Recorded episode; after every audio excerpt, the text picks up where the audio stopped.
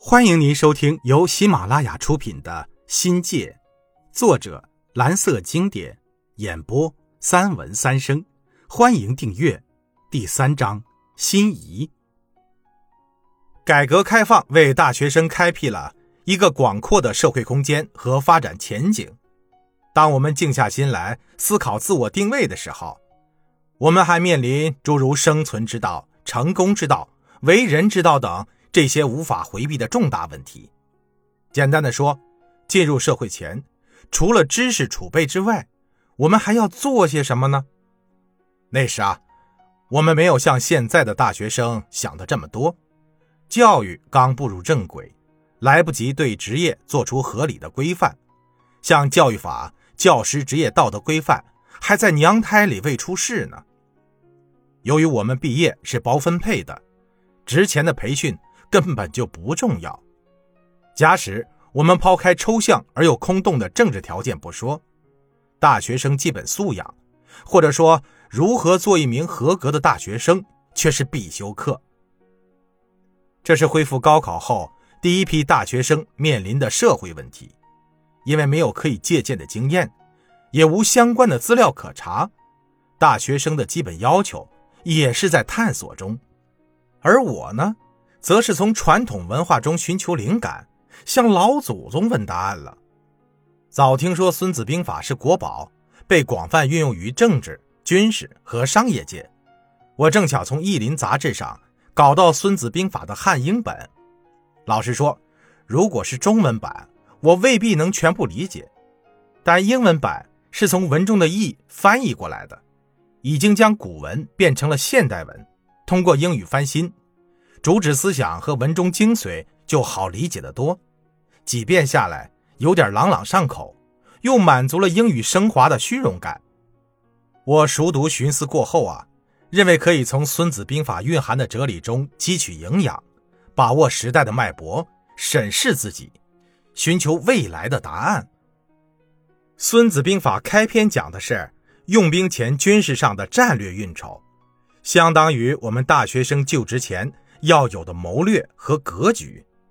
孙子曰：“兵者，国之大事，死生之地，存亡之道，不可不察也。”因此，大学生的人生规划，好比军事上的谋略，决定着一个人未来的发展趋势。按照人生意义的要素和原理，首先是自我认知，知己知彼，百战不殆。可不可以认为是？我们已经是成年人，性格趋于稳定，思想趋于成熟，对自己必须要有一个清醒的认识。我们的优缺点是什么？我们的思维特点和我们的做事风格如何？我们要想做什么，又能够做什么？这个成熟期需要我们去定位，去找准人生的坐标，去做出职业的决定。而一旦做出决定，就需要承担相应的结果。那么，如何看待我们的专业呢？就是专业学习与未来事业发展的辩证关系，或者说是学习与工作的关系。正如孙子在《军行第四》中指出的那样，这里的“行”就是指军队的装备力和战斗力，重点讨论的是战略防御中军事实力问题。这跟学生的综合实力要求是一致的。有人把大学生的这个“行”。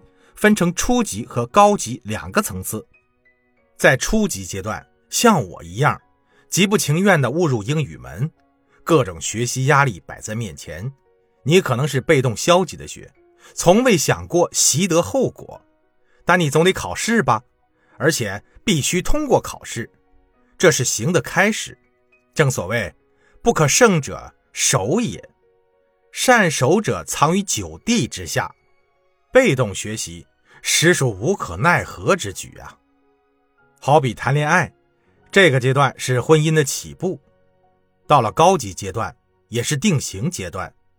专业学习要求你往纵深发展，去丰富你的知识，去构建自己的知识体系，从而决定了你的实力范围，决定了你学习的大格局。我呢，大概属于前者。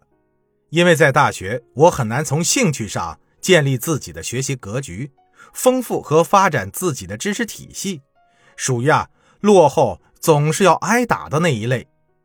结果就是，夫未战而妙算胜者，得算多也；未战而妙算不胜者，得算少也。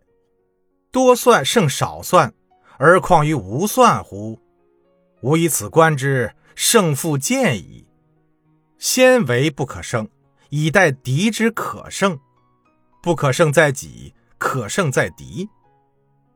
现在我们知道了行对人生的重要作用，所赋予的知识储备和专业能力，是一个人可持续发展的关键，决定了人生发展的深度和广度。因为机会和运气总是为有实力和有能力的人而准备的，行的质量决定了一个人的发展走势。大学还应该要培养一种精神。什么精神呢？应该是竞争意识。首先要确定竞争什么，奋斗的目标是什么，在谋略中称之为进攻目标，确立主攻方向。孙子兵法立主慎战，非利不动，非德不用，非为不战。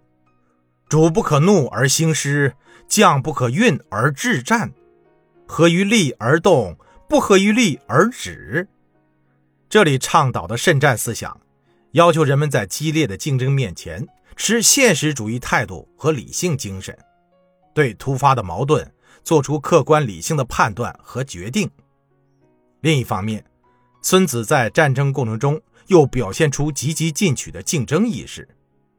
孙子在《军争篇》中说道：“凡用兵之法，将受命于军，合军聚众。”交合而舍，莫难于军争。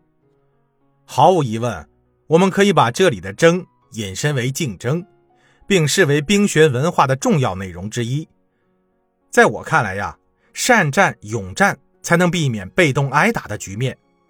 因为一旦具备了积极进取的竞争意识，才能重视对竞争对手的有效评估和防范，才能重视制约战争胜负中的时间、空间、速度。环境和效率等一系列问题，才能因地制宜地利用对手的短处，最大限度地发挥自己的优势，将竞争中的主动权牢牢掌握在自己手里。